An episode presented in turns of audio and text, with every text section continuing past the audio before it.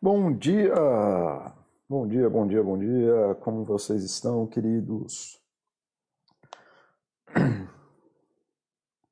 Mais uma sexta-feira. Como é que tá o som aí? Alguém me dá feedback do som para saber se está ok? Saber como é que estão as coisas aí, se está funcionando certinho.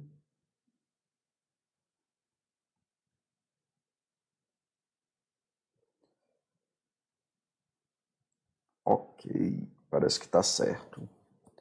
Mas vou esperar o feedback de alguém aí para me falar se, tá, se o som está ok.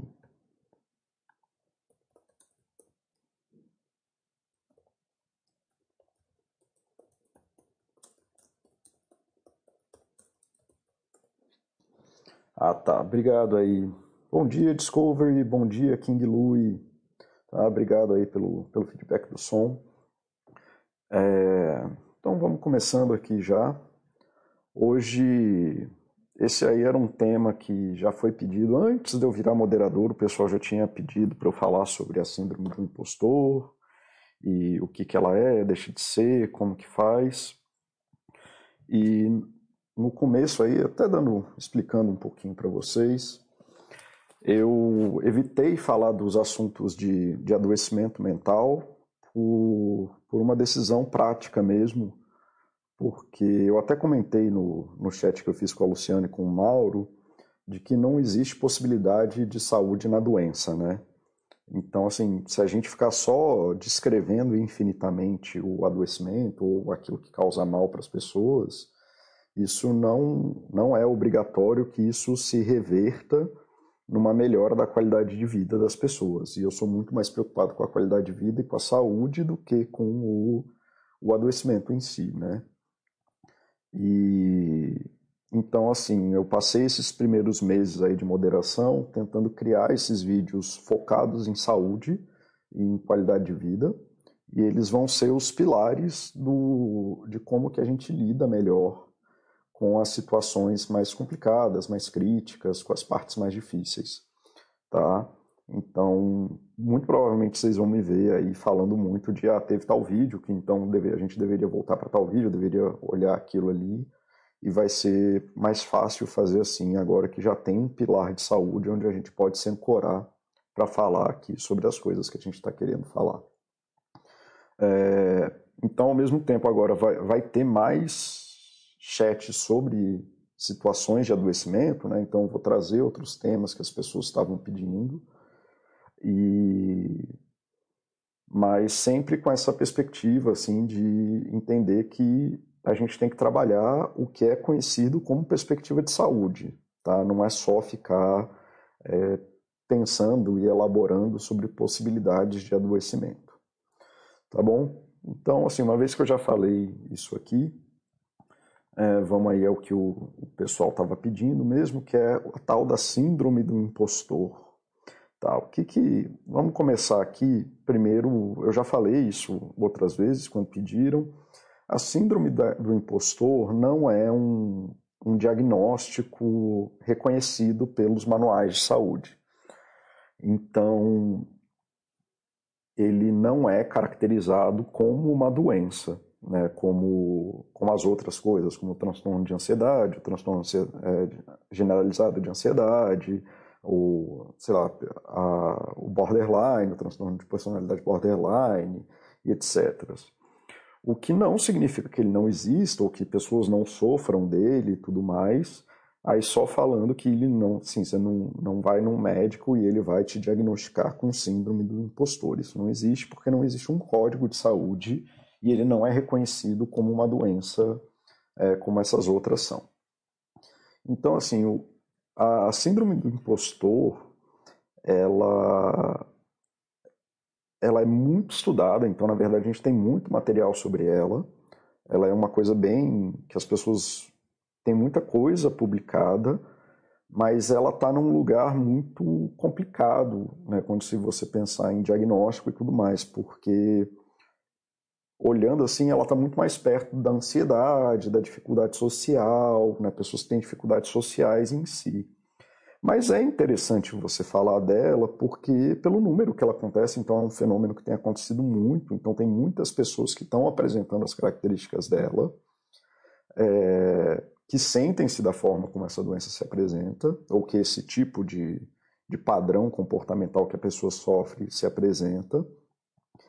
E tem caminhos para lidar com ela, mas aí é importante entender que dificilmente a síndrome do impostor é uma coisa em si só ela vai ser um conjunto desses outros transtornos que a gente reconhece mais como doenças, ou de sintomas, é, pedaços de sintomas desses outros transtornos, como ansiedade, dificuldade social, ou dificuldade na percepção de si, etc.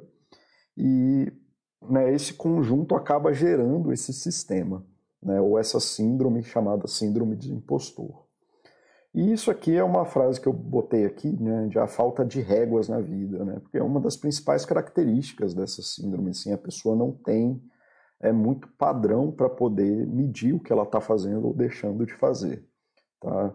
Então aí já dá uma dica de para onde que a gente vai seguir. Então vamos lá, o que, que é a síndrome do impostor? Ela é um padrão de comportamento e cognição, né? Quando eu falo cognição, são as coisas que acontecem dentro da tua cabeça é que a pessoa ela tem muita, muita, mas muita dificuldade é, em se perceber com qualidades, ela tem muita dificuldade de perceber as próprias capacidades, valorizar essas habilidades, capacidades, qualidades e das conquistas que ela tem e dos resultados que ela produz. Elas se sentem impostores porque elas ocupam lugares em que essas coisas são demandadas, então ela está em lugares técnicos, ela está em lugares que demandam que a pessoa tenha habilidades, tenha conquistado coisas, é, mas elas vivem aquém disso, elas sentem -se como se aquilo não fosse o lugar delas. São situações em que as pessoas não se sentem como se elas devessem ocupar o lugar que elas estão. Tá? Então, assim, o próprio nome já traz isso, né? Para você ser um impostor, você tem que estar tá numa coisa que você não é, ou que você não se sente sendo, né? Que é o caso e que é diferente de outras coisas, ele é muito específico nesse sentido, porque ele está relacionado à autoestima, está relacionado a várias coisas, mas é porque nesse caso, essas pessoas meio que não têm lá muita dúvida de que elas são capacitadas. Essas pessoas são CEOs de empresas, são pessoas famosas muitas vezes, são pessoas que são doutores na áreas que eles são, são professores universitários. E uma das coisas que caracteriza muito essa síndrome é um medo frequente de que ela vá ser descoberta, assim, é impressionante isso, assim, é um relato muito comum, muito comum mesmo, de que a pessoa vive com um medo recorrente de que um dia vão descobrir que ela não é a pessoa que deveria estar ocupando aquele lugar, assim, quem tem, por exemplo, um doutorado ou alguma coisa assim, ela acha, ela acredita de fato que um dia alguém vai acordar de manhã vai rever a tese dela e vai falar: não, na verdade você não é doutor, doutora, e você agora não é mais isso. Então, de que a coisa vai ser é, retirada dela, de que as pessoas vão descobrir é, esse impostor que ela é e que ela não é capaz de fazer as coisas que são demandadas dela. Tá? Uh, elas vivem assim, presentemente com essa sensação de que elas estão no lugar errado, de que elas estão fazendo coisas erradas, de que elas não são capazes de fazer as coisas que elas já fazem cotidianamente. E geralmente elas estão, geralmente não, né? Para ser um impostor, elas estão nesses lugares em que demandam é, que ela faça, que ela ocupe esse lugar. Então, elas são pessoas de destaque, são pessoas de renome, são pessoas que são capacitadas, mas que elas não têm a percepção de si que equivale ao, a esse lugar que elas ocupam. Tá? Então, assim, é. Sei lá, pegar um profissional aí, né? É como se o Mauro aí, de repente, falasse assim: porra, não, eu, eu falo lá toda semana na Baster sobre saúde, eu sou, sabe, é um cara que já trabalhou com milhares de coisas, né? Um cara que fala assim: não, mas eu não. Os treinos, né, os acompanhamentos que eu faço são ruins, eu não sou um bom profissional de saúde, né? E ele vivesse com medo presente ali de que o o Baster, até que amigo dele, uma hora fosse descobrir que o Mauro, na verdade, é um grande picareta.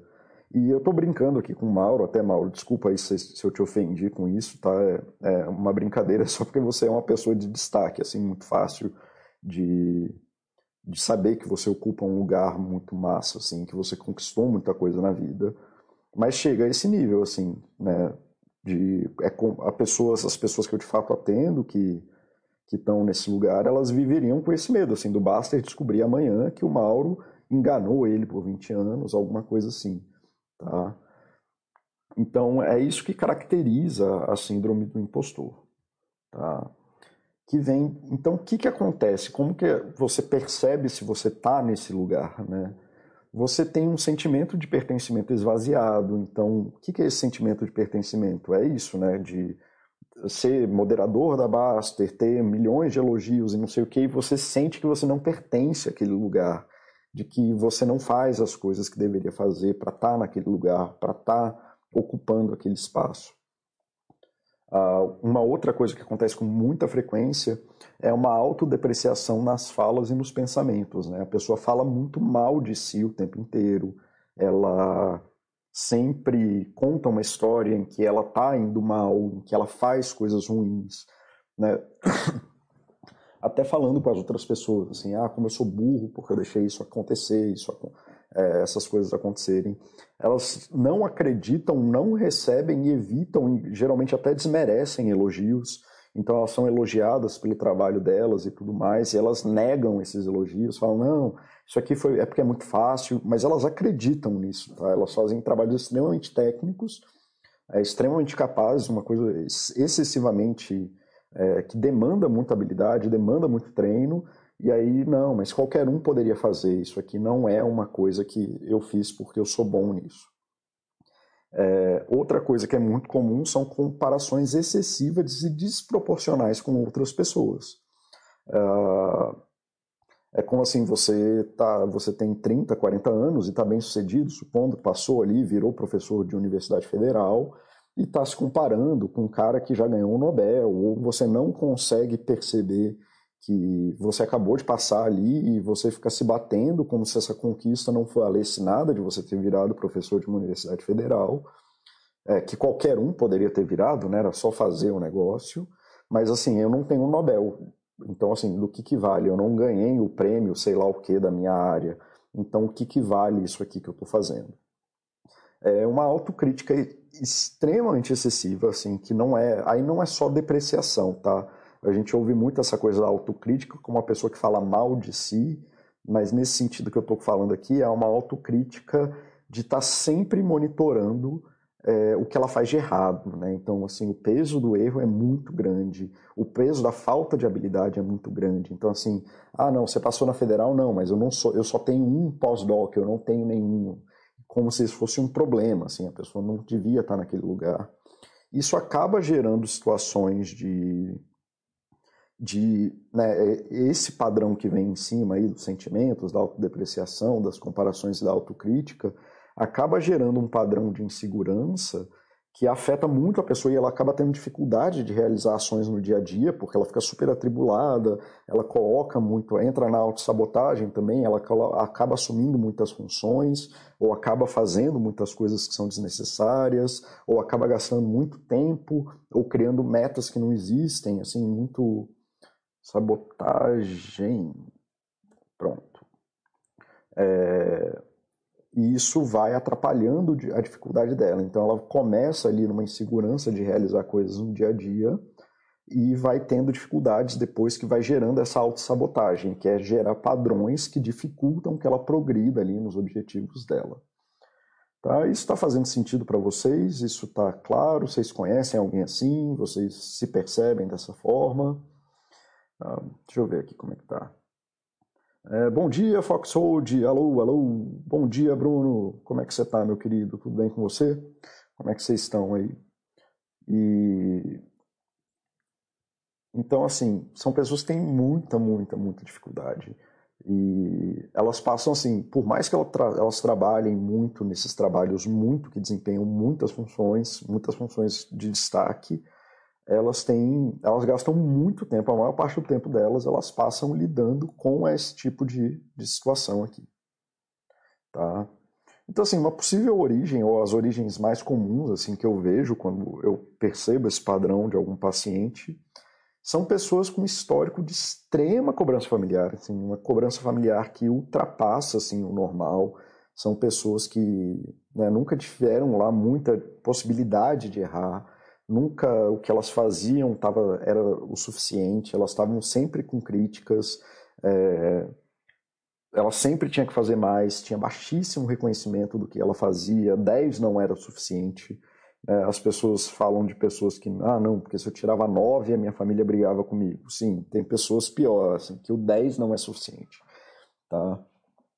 É, então, assim, são, são esse tipo de situação. Isso tem outras origens em pessoas que, por exemplo, saíram de situações de muita vulnerabilidade, falta de dinheiro ou dificuldades familiares muito severas que elas tiveram que se virar sozinhas, né? Então tiveram que aprender a viver no mundo sem muita orientação externa e elas também acabam ficando com essa régua desregulada, né? Acabam não sendo capazes de perceber o mundo direito como ele é, tá? Mas o normal geralmente daqui tá, né, boa parte das vezes geralmente está nesse lugar aqui com um histórico familiar, um histórico de desempenho muito grande assim Onde acontece isso fora da família são pessoas que durante a juventude competiam profissionalmente em esportes, profissionalmente não, né, mas faziam muita competição de esporte. É, elas desenvolvem esse padrão de, de sempre ser excelente, sempre dar tudo de si o tempo inteiro e acaba danificando aí essa régua psicológica também de que quando que eu faço o que é suficiente, né? Quando que eu sou bom o suficiente, tá? E aí é importante ressaltar que a gente só é capaz de fazer no mundo é, aquilo que a gente aprendeu a fazer. Né? Então, você, a maioria das pessoas aqui não fala japonês desde dois anos de idade, porque ninguém nunca ensinou a gente a falar japonês ou qualquer outra língua, sei lá, árabe, é, sei lá, inglês, qualquer língua. Né? A gente só aprende a fazer no mundo o que a gente sabe fazer, o que a gente foi ensinado a fazer. Então, não tem como a gente fazer uma coisa que a gente nunca aprendeu. Tá? Eu não piloto helicópteros porque eu nunca aprendi a, a pilotar helicóptero. Se você vem de uma família que não te ensinou a, a parar, a perceber o que, que é uma cobrança razoável, quais são os limites que você está vivendo naquele momento, o que, que você está buscando para si, é, como que isso impacta na sua vida. Se você foi excessivamente criticado, você acaba aprendendo a estar tá sempre né, no caminho da crítica, sempre monitorar os erros, né, sempre é, tá tudo sempre errado, tá tudo sempre errado, tá tudo sempre errado. É, se você estava numa família que tinha muita dificuldade em reconhecer as conquistas, né, daquilo que era suficiente, daquilo que era bom, de, de você estar tá sempre num caminho em que, mesmo que seja difícil, mesmo que seja fácil, tanto faz, mas que né, você pelo menos entrasse em contato com a parte boa daquilo que você faz. Então, se você não teve esse é, aprendizado durante a vida, provavelmente você não sabe fazer ele agora. E isso vai fazer falta. E aí, como eu sempre falo que muitas, muito do adoecimento não vem de uma coisa dentro de você que você pertence, que pertence a você, que está dentro de você para tudo sempre. Muitas vezes o adoecimento é falta desse tipo de habilidade. Né? Então, o problema da família não é a crítica excessiva. Criticar não é um problema. A cobrança não é um problema. A falta de reconhecimento não é em si um problema. O problema é, aliás, você não, a falta de reconhecimento é sim um problema. Mas no caso assim de você tá, ter querer conquistas grandes não é um problema. O problema é ter a falta dessas outras coisas, de você ter métricas razoáveis do que está sendo cobrado, de você ter críticas construtivas, de você ter espaços em que a pessoa possa é, lidar com o erro e aprender dentro do erro, e a pessoa aprender a monitorar o quanto que ela precisa desempenhar para conquistar aquilo que ela quer em andar. Então, o adoecimento está muito mais nesse campo, que é o campo daquilo que a gente não sabe fazer. Então, não adianta também ficar voltando a vida inteira aí e querendo voltar, ah, porque meu pai, minha mãe me cobraram, fizeram assim, assim, assado. Tá tudo bem, eles não te ensinaram isso, ou eles ensinaram isso meio que por ali ou por aqui. Mas o problema não é essa família, o problema é a falta dessas habilidades. E essas habilidades você pode aprender a qualquer hora. Tá? Então, assim, ah, vai, mas vai ser fácil, vai ser difícil, vai demorar um pouco? Sim, vai demorar um pouco. É... você vai ter que gastar um tempo, se dedicar como qualquer outra coisa, assim como aprender a falar inglês, assim como aprender a tocar violão, aprender a investir, mas qualquer coisa que você faça vai demandar tempo. Aprender qualquer habilidade nova vai demandar tempo, tá? Então, é, esse é o caminho aí que é melhor, tá? Então, assim, quais são esse tipo de, de origem, né? Você crescer nesse tipo de ambiente, o que, que ele acaba causando né, na tua vida adulta ou quando você vai se desenvolvendo. Né, a pessoa não sabe usar réguas da vida para se perceber em relação ao mundo. Ela tem essa régua que é, uma, é um sarrafo, na verdade, que elas vivem muito numa relação de tudo ou nada. Quando eu coloquei esse exemplo do Nobel mais cedo, assim, ah, eu não sou nada porque eu não, tô, não ganhei um Nobel, eu já ouvi isso, isso não é uma coisa fora da realidade de que se a pessoa não tiver um Nobel, ela nada do que ela fez para a ciência, para si, para a família é válido. Então ela não sabe, ela tem uma régua muito fora da proporção para se avaliar como pessoa, para avaliar o próprio sucesso. E ela usa esses parâmetros assim, ah, não, porque eu não sou o CEO da empresa, é porque eu não fiz aquilo, ou porque eu não ocupo esse outro lugar, ou porque eu não faço isso, ela não sabe se monitorar em diversas réguas e de diversas formas em relação ao mundo. E aí, na ausência de parâmetros de metas, né, porque a régua é só uma, é uma régua de 50 metros, então ou você faz 50 metros ou nada, é, cria metas impossíveis, que é essa coisa do Nobel, por exemplo, que eu falei. E como ela tem essa sensação de que ela é, é insuficiente, um medo, um medo é, frequente de que as pessoas descubram isso e descubram essa insuficiência dela, ela não aprende a utilizar o apoio social. Então, tem uma extrema dificuldade em pedir ajuda, em reconhecer quando que precisa de ajuda, em receber feedback dos outros, um feedback assim, ó, oh, tá precisando melhorar aquilo. Então, quando recebe esse feedback de você precisa melhorar, a pessoa sente que, pronto, eu fui descoberta, essa pessoa não vai mais me dar valor. Se alguém aponta um erro para ela, para essa pessoa, ela tem a sensação de que ela foi descoberta na mentira e de que toda a relação que ela tinha com aquela pessoa se esvaziou. Então, assim, é bem, bem terrível mesmo. É, as relações sociais ficam muito espúrias, ficam muito fracas, né, e a pessoa fica muito desamparada socialmente. Então, é muito forte isso, né, de não saber utilizar o social. E tem um foco extremado na percepção dos erros, então ela não sabe qualquer erro que ela cometa, que ela perceba, torna-se um erro extremo, assim, vira uma coisa terrível. E eu acho que talvez aqui é a melhor exemplo que eu posso dar, apesar de não ser exatamente isso, mas é do pessoal que surta aqui, porque uma ação começou a ir mal, assim, e aquilo toma né, todo o tempo da pessoa. A pessoa tem lá 20, 30, 40 ações, uma ação deu errado, deu errado ali, ou tá caindo na hora, dane-se, segue a vida, tem outras 20 lá. Aí, de repente, a pessoa começa ali a, a gastar todo o tempo dela da vida numa ação que já está virando pó. Né? Então, essa é a ansiedade falando. Né? Então, essas pessoas têm crises de ansiedade, obviamente. É, e aí, até isso que eu estava falando mais cedo de a percepção que a gente precisa ter é de saúde, né? Então, essa ansiedade muito grande nessas coisas cotidianas, vale a pena dar uma olhada lá no vídeo da ansiedade nossa do de todo dia, tá? Então, esse, cada erro que a pessoa comete, e ela gasta muito tempo querendo corrigir esses micro erros que na verdade são irrelevantes. Então é isso, assim, tipo, você ficar discutindo aqui na Baster por que, que uma ação caiu, provavelmente vai ser pior para você do que cuidar da sua vida e dane-se o que, que aconteceu com a ação. Só que essa pessoa faz isso na vida inteira dela. Ela manda um paper, manda um e-mail com erro de digitação e passa horas ali é, com medo de que vá ser descoberta, ah, descobriram agora que eu não sei fazer isso, isso, e aquilo, e aí pá, fica nessa ansiedade eterna, é, sem saber o que fazer, ou, sem, ou diminuindo a capacidade de trabalhar, ou fica tentando corrigir esse erro, gerando autossabotagem ali, aí não fazendo o trabalho que ela precisa de fato fazer, etc, etc, etc. Tá? Deixa eu ver aqui. Ah, como é que tá? Boa tarde. Ah, tá, achei onde eu estava aqui. Claríssimo. Tá.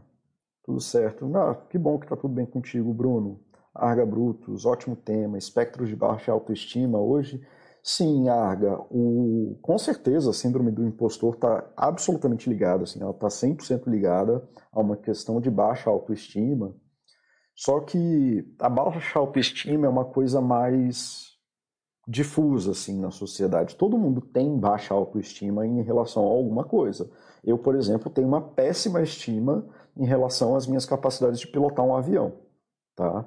É, eu nunca não vou nem, assim, minha, minha autoestima em relação a isso é tão baixa, tão baixa, que eu nunca vou sentar num cockpit de avião para sair pilotando, ou pelo menos não no futuro próximo. Então, a autoestima em relação, baixa autoestima em relação às coisas, é como você se percebe em relação às coisas que você tem no mundo, em como que você tem. Só que eu ser um péssimo piloto de avião e eu ter essa estima de mim mesmo, assim como eu sou um péssimo físico nuclear, é, não é um problema, ela tá, tá ok. Eu sou um psicólogo bom, assim, dentro das possibilidades. É, acho que eu sou um comunicador de saúde razoável. Então, assim, eu tô ok. Eu tenho outros lugares ali da minha estima em que eu tenho possibilidade. É, a síndrome do, do, do, impostor é um pouquinho mais grave. Ela envolve essa questão da estima, mas ela é um pouquinho mais grave porque, assim, a pessoa tem baixa autoestima em coisas que ela claramente é capaz de fazer, tá? É, então, assim, o... não é só uma questão de baixa autoestima, envolve a percepção de si, envolve essas últimas coisas que eu falei aqui, né, de ela, ela tem uma dificuldade de perceber as relações do mundo e quais são assim o que, que é um critério de sucesso no mundo, ou perceber o que, que é um estado de bem-estar, ela tem uma dificuldade em compreender metas, ela tem uma dificuldade em pedir ajuda e perceber o apoio social e uma extrema é, sensibilidade a erros, né? Por exemplo, tem mais coisas, mas essas são as mais principais para mim, ou são as que se a gente organiza, geralmente a pessoa se organiza em volta delas, tá? É, então, assim, sim, envolve a baixa autoestima, mas não é só isso, assim, seria é, leviano da minha parte, aí seria é, diminuir o problema se eu falasse que a síndrome do impostor é só sobre baixa autoestima, tá? Então, vamos continuar. Dart Trader, boa tarde, meu querido. Como é que você está hoje, cara? É, há maior risco de depressão e ansiedade nesse grupo. Tá, essa pergunta é uma pergunta meio complicada, porque ansiedade e depressão são transtornos de fato, né? São transtornos codificados que estão nos manuais. E a síndrome do impostor não. Então, eu veria a síndrome do impostor já como algum rastro ou já como alguma coisa da ansiedade, dos transtornos de ansiedade e com ou com a depressão. Assim, então eu veria a, a síndrome do impostor como um subproduto desses transtornos do que eles como causa como a síndrome do impostor tendo causando risco. Tá? Eu veria já, eu já trabalharia mais nesse campo inverso é, de que provavelmente quem, quem sofre da síndrome do impostor tem uma ansiedade ou uma depressão de fundo. E, assim, o que eu posso falar mais aí com, com muita certeza é que um ambiente familiar desse sim já é um fator de risco para a pessoa desenvolver ansiedade e depressão. Isso aqui, inclusive, é, é famoso, né? Pessoas com extrema cobrança, crítica e, e falta de reconhecimento dentro dos contextos familiares, é o caldo ali que começa a ferver o que no futuro pode se transformar numa ansiedade e depressão. Isso não é uma relação causal, tal, isso vem de estatística. Então, assim, quanto mais isso acontece na sua vida e se isso segue durante a sua vida, mais você está exposto a esse tipo de situação, podendo entrar na ansiedade e depressão, tá? Então, seria mais nessa ordem. Consegui te responder, Arga? É, se não ficou claro, pode perguntar aí que eu respondo, tento responder melhor daqui a pouco. Tá? Ah, onde estávamos? Tá. Então, assim, essas aqui são as dificuldades principais. E, mais uma vez, galera, é importante entender é, como que se atua em saúde ou o que, que você pode esperar da saúde. Mesmo essa a síndrome, que não é uma doença codificada, não é uma doença que está nos manuais, quando a gente cria um conceito como é a síndrome do impostor, a gente cria esses conceitos por motivos muito simples, assim, porque fica mais fácil de estudar. Então a gente começa a dar um nome, né? Tem padrões que ficam mais simples da gente identificar, que é isso aqui, a gente começa a ver que muita gente está é, falando que, ah, vamos descobrir que eu sou uma fraude. Aí isso aqui acende um sinal, não tem nome nem nada. Aí a gente começa a ver que esses padrões aqui de características, eles se apresentam com frequência em quem fala isso. Aí a gente, ah tá, então vamos dar o nome dessas características síndrome do impostor. Ótimo. Aí a gente vai estudando mais um pouquinho e vai vendo que tem possíveis origens ali, que tem uma etiologia muito parecida ali.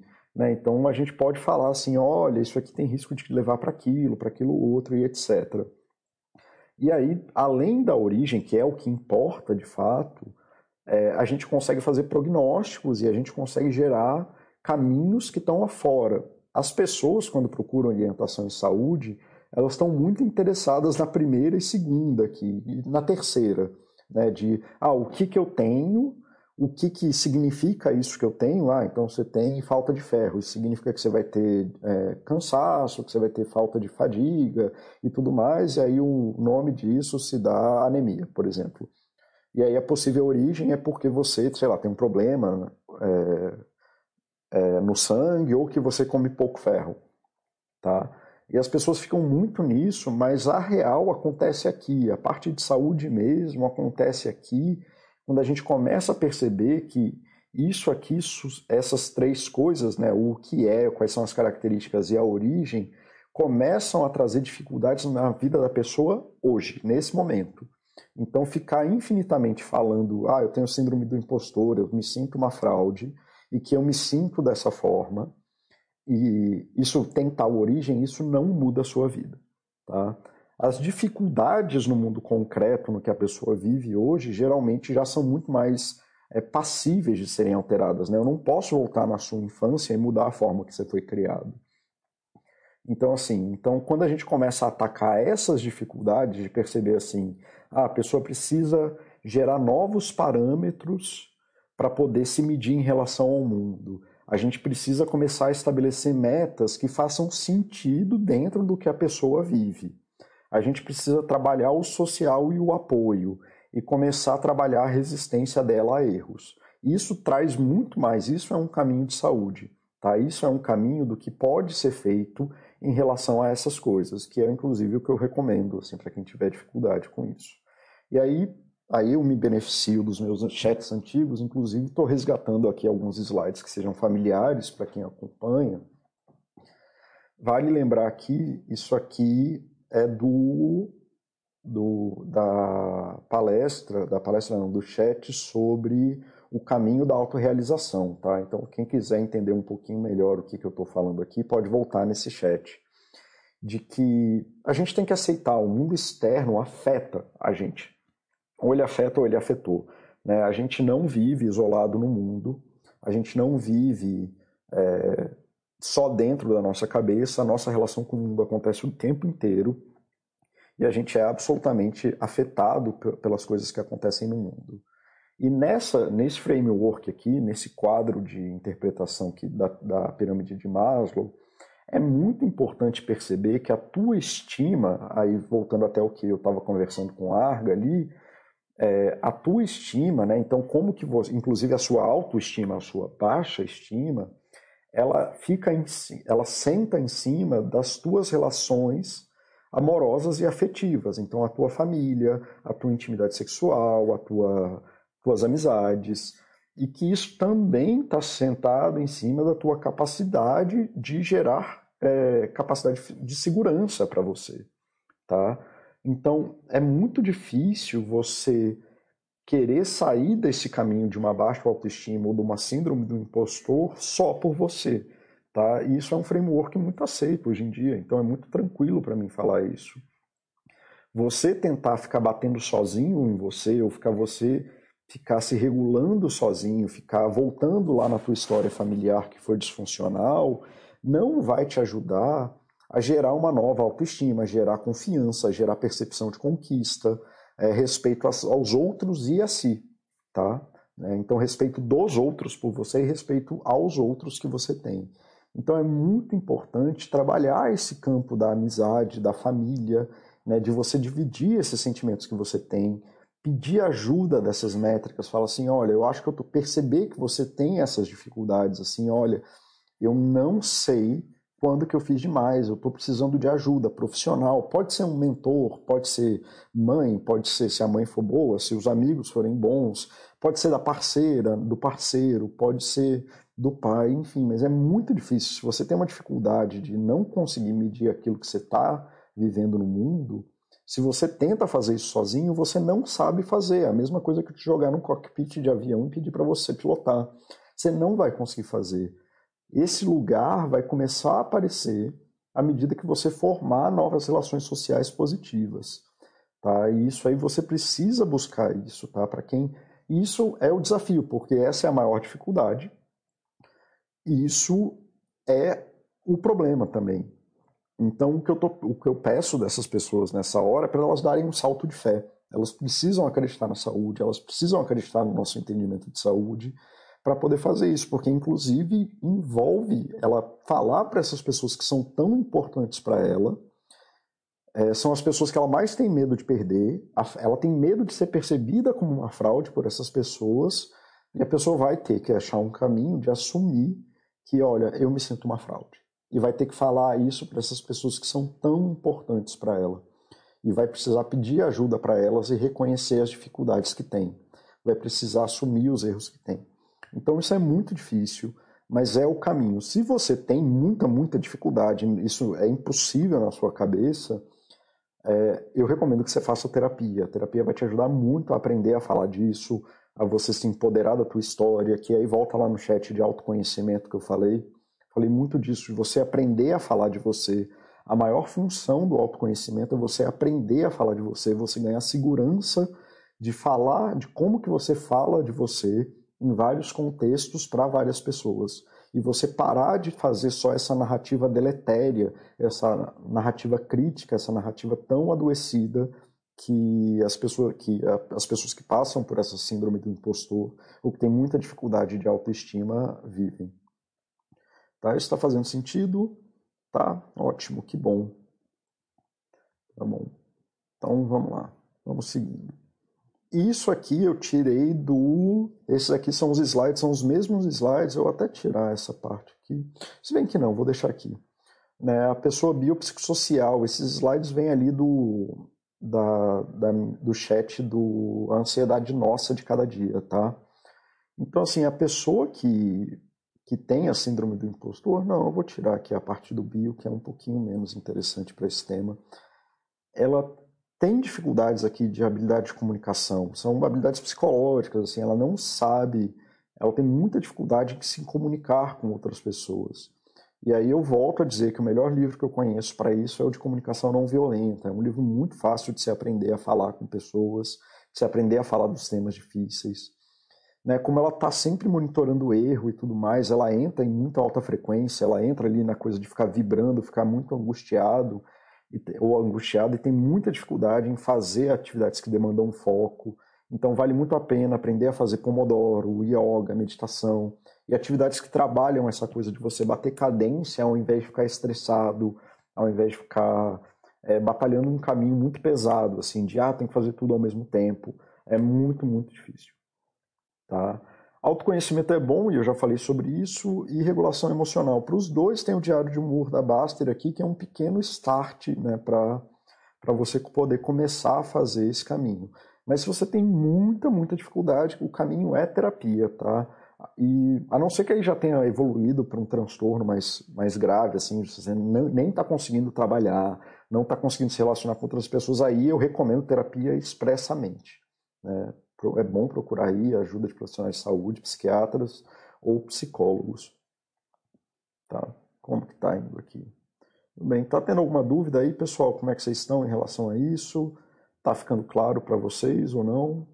Tá bom? Tá? E, cara, é muito importante. Até tinham me pedido um chat lá na... quando eu estava fazendo os chats sobre relacionamento, sobre amigos, né?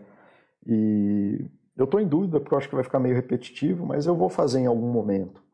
É muito importante assumir essa parte aqui que eu estou falando, né, de que o mundo externo te afeta e que a gente precisa de outras pessoas. que não é muitas pessoas, né? Sempre que eu falo isso, as pessoas, ah, não, então eu vou precisar ser o cara popular, que chega em qualquer lugar e fala tudo com todo mundo. Não, não é isso. São, sei lá, quatro, cinco pessoas boas para você, quatro, cinco pessoas que você se sinta seguro, quatro, cinco pessoas que conheçam a tua história, que você é, que respeitem a pessoa que você é. é. No trabalho, pessoas que te protegem. Então você tem boas relações de trabalho que é, se acontecer alguma coisa, você vai ter amigos que vão falar: não, bicho, não, a gente vai segurar essa barra junto, a gente eu vou te ajudar. É, relações de afeto, que você consiga dividir aquilo que você gosta, deixa de gostar. Cara, isso é muito importante, um dos maiores indicadores de qualidade de vida. Né? Você ter esses três aqui do primeiro são é muito, é isso, a ausência disso mata mais do que qualquer doença, tá? E sério mesmo, isso não é um, um exagero não é, é um dos maiores preditores de uma vida saudável e longe, longeva, longeva né, de você ter esses três aqui, relações de intimidade, de proteção, afeto e segurança. Tá? Você ter esse apoio para os momentos difíceis, você ter a capacidade de você se sentir apoiado pelos seus pares, seja dentro da família, seja criando uma criança, seja na, na, nos teus hobbies, é muito importante ter essas relações de apoio e saber pedir ajuda, tá? ajuda. E, cara, eu vou até abrir mais um slide aqui e fazer falar sobre essa coisa da ajuda, mas vai ficar para daqui a pouco. Então é muito importante vocês começarem a trabalhar isso. Não dá, mas não é que não dá, né? Tudo dá em algum grau, mas é muito mais difícil, você tem muito mais chance de não conseguir é, gerar esse campo da autoestima aqui, ou gerar esse, de uma estima saudável, se você não tem esse social bem trabalhado, se você não investe nesse social, é muito difícil. Uma das coisas que o, o forista perguntou naquele dia, ele falou assim: Ah, eu não tenho muito tempo para dividir com amigos, porque eu já passo com a minha esposa, com os meus filhos, com os meus pais, com os meus irmãos. Tá, assim, se essas pessoas ocupam um lugar de amizade, tá tudo bem. Se você se sente dentro, se essas relações que você está tendo com a tua família próxima, né, a tua família de escolha, que é a pessoa que você casou, e a família sanguínea, que são seus pais e irmãos, você tem isso aqui, tudo bem. Aí você pode não ter lá é, tantos amigos ou ter menos amigos. Porque o que importa é você ter um social que tem essas características, tá bom? É, então, e pedir ajuda, cara, é muito importante aprender a pedir ajuda. Então, deixa eu trazer aqui o que é pedir ajuda. Não. Hum.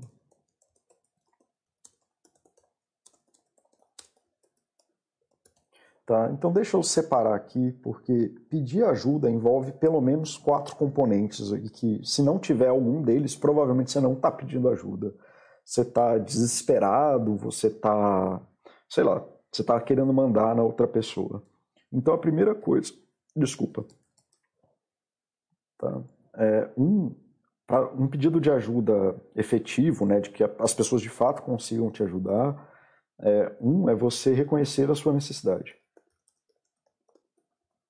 necessidade e que a necessidade é sua.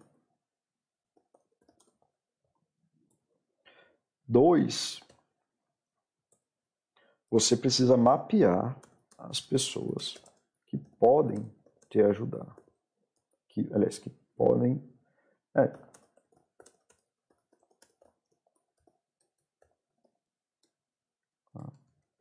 sua.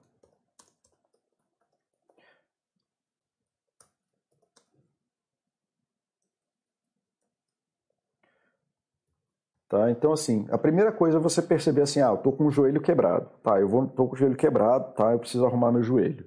Então, quem pode me ajudar? Eu vou no cardiologista? Não, eu vou no ortopedista. Por quê? Porque é o ortopedista que ajuda com o joelho. Eu tô com fome? Tá, eu estou com fome, eu preciso me alimentar. Tá, mas aí eu, pô, eu não quero fazer jantar, eu posso pedir para minha esposa, para minha namorada, eu posso chamar um amigo porque eu não quero jantar sozinho? Tá. Então, assim, mas eu não vou chamar é, pessoas que não, sei lá, que, tão, que não vão sair comigo à noite ou vou pedir ajuda para minha esposa quando ela não está em casa. Assim, não adianta você pedir ajuda para quem não tem a capacidade de te ajudar. Você não vai no ortopedista quando você está com problema de coração e você não vai no cardiologista quando você está com problema de joelho. Tá? Então, assim, você precisa mapear é, quem são essas pessoas e fazer, é, estar disposto a negociar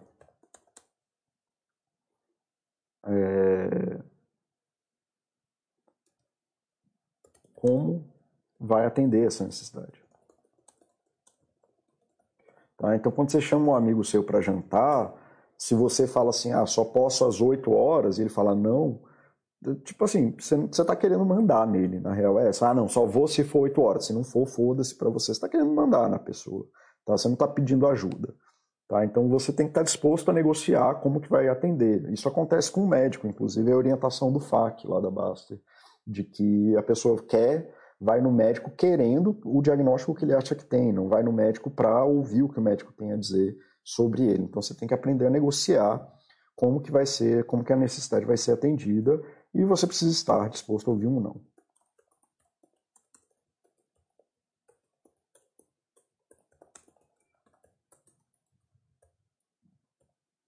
Tá? Então, assim, se você não está fazendo isso, se você não está disposto a ouvir um não da pessoa que você está pedindo ajuda, provavelmente você está mandando nela, tá? Ou você está querendo obrigar ela a fazer o que você quer. Então, assim, quando você for pedir ajuda, presta atenção nessas quatro características que vai quase sempre que atende essas quatro características, as pessoas nem chegam no não, a pessoa acaba negociando para o dia seguinte, alguma coisa assim, mas quase sempre, se você já está disposto a ouvir um não e a pessoa sente isso na tua comunicação, ela já se torna mais favorável a atender o teu pedido. Então tá.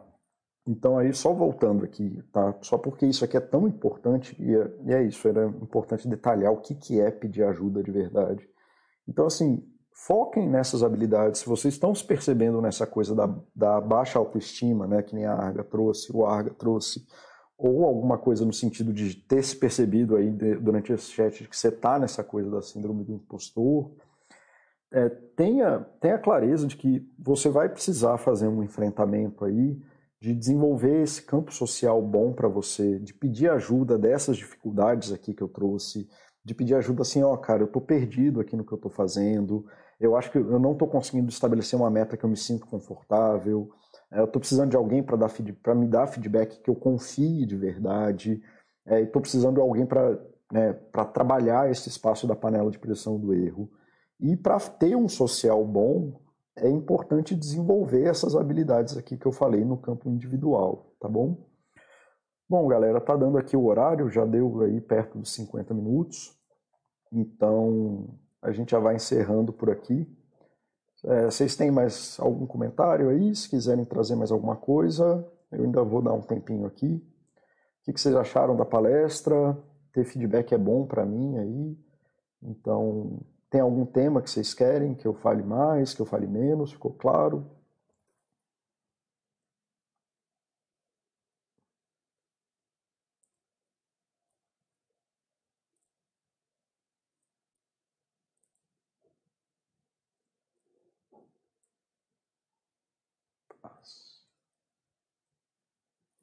Bom,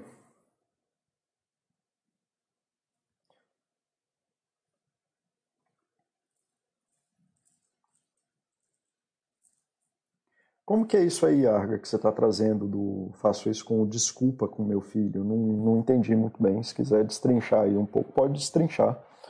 É, queria entender melhor aí como que você fez essa relação.